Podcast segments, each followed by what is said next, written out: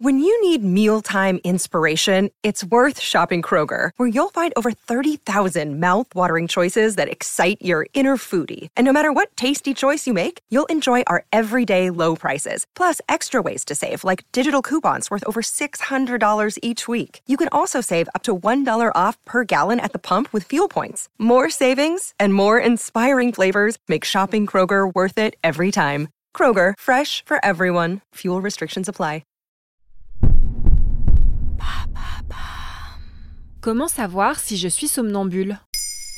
Merci d'avoir posé la question.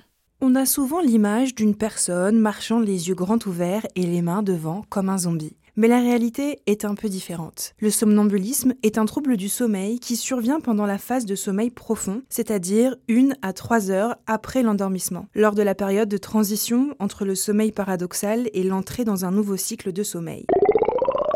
À ce moment-là, le cerveau des somnambules déraille. Au lieu de maintenir le corps immobile, il lui permet d'entrer en mouvement. Ces épisodes peuvent durer entre 5 à 30 minutes et ils n'impliquent pas toujours la marche. Souvent, les personnes vont simplement se frotter les yeux, s'asseoir sur leur lit ou parler dans leur sommeil. Est-ce que c'est fréquent? Non, pas à l'âge adulte en tout cas. Comme l'explique la docteure Marie-Françoise Vecchierini, membre du conseil scientifique de l'Institut national du sommeil et de la vigilance, le somnambulisme concerne au moins 10% des enfants âgés de 7 à 12 ans. Mais la plupart du temps, les symptômes disparaissent à l'adolescence. On entend parfois des histoires un peu folles qui mettent en jeu la vie des personnes. C'est vrai? En effet, il arrive que le somnambulisme s'accompagne de comportements dangereux. Certains peuvent aller jusqu'à conduire, sauter par la fenêtre, utiliser des couteaux de cuisine ou allumer le gaz chez eux. Des patients atteints de ce trouble racontent qu'ils se réveillent parfois avec de graves blessures car les somnambules ne semblent pas ressentir la douleur. Comme l'explique le docteur Lopez, spécialiste du sommeil au CHU de Montpellier, dans une étude publiée dans la revue Sleep. L'imagerie médicale a montré une dissociation de l'activité de différentes zones du cerveau comme un état d'éveil incomplet. Nous pensons que les circuits permettant de traiter l'information de la douleur ne fonctionnent pas correctement car certains des relais nécessaires ne sont pas en éveil. Est-ce qu'il y a des éléments qui favorisent ces crises de somnambulisme?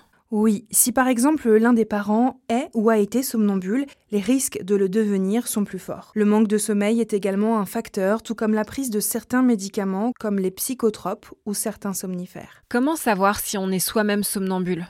Généralement, on l'apprend grâce à ses proches puisque le somnambule ne garde aucun souvenir de ses déambulations. Souvent, ses yeux sont ouverts, mais son état trahit une certaine confusion.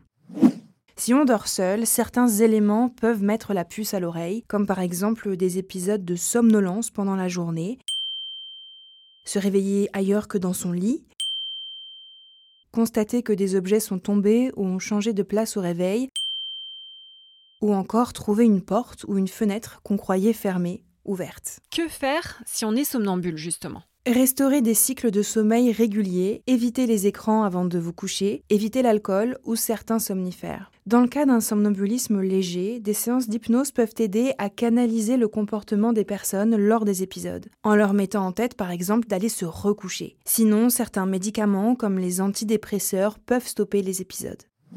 Pour les enfants, assurez-vous que les portes et fenêtres sont verrouillées, qu'aucun objet pointu ou lourd ne se trouve à portée. Vous pouvez également placer le matelas par terre pour éviter les chutes.